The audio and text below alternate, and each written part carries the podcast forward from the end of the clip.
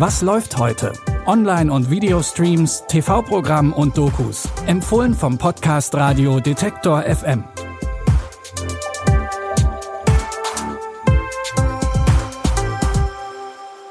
Hallo zusammen. Es ist Sonntag, der 25. Februar.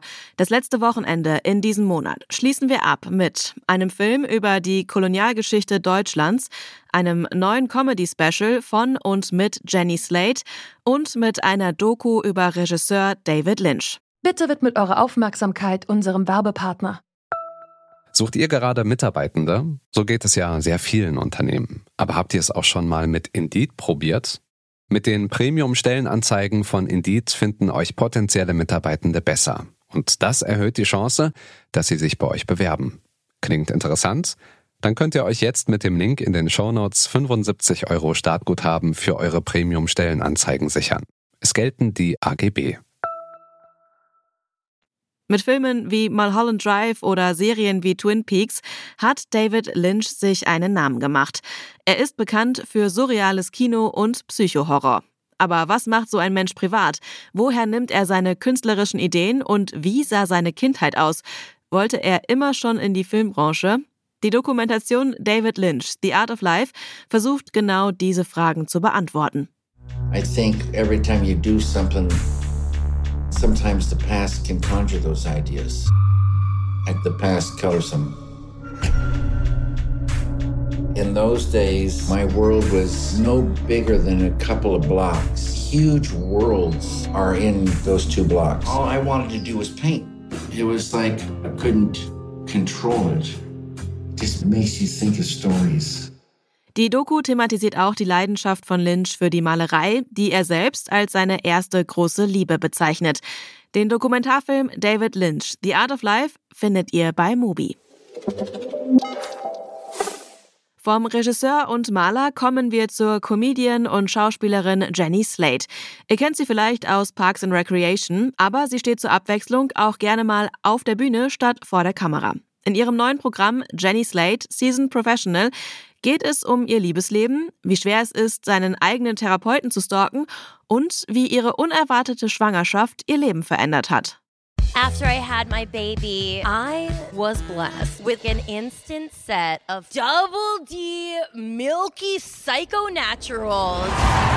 I like negged myself looking at these jugs. I was like, honestly, I don't usually think that funny girls are attractive.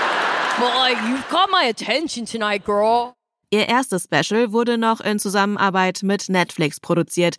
Dieses Mal hat sich Jenny Slate aber mit Amazon und A24 zusammengetan. Ihr neues Comedy-Special Jenny Slate Seasoned Professional findet ihr deshalb jetzt bei Prime Video. Unser letzter Tipp heute befasst sich mit der Kolonialgeschichte Deutschlands und den Verbrechen, die damit einhergingen. Der Film Der vermessene Mensch beruht auf diesen wahren Begebenheiten. Es geht um den Ethnologen Alexander Hoffmann. Anfang des 20. Jahrhunderts soll er als Teil einer Forschergruppe im Zuge der damaligen sogenannten Völkerschauen in Berlin Menschen der Herero erforschen bzw. vermessen. Ihm wird die Dolmetscherin Kesia Kambasembi zugewiesen. Jeder Student bekommt ein eigenes Exemplar zur Erforschung. Keine Angst, es tut nicht weh. Ich habe hier eine Liste mit Fragen vorbereitet. Wir spielen und reden. Ein Gespräch, kein Studium. Frau Kambasembi zeigt erstaunliche geistige Fähigkeiten.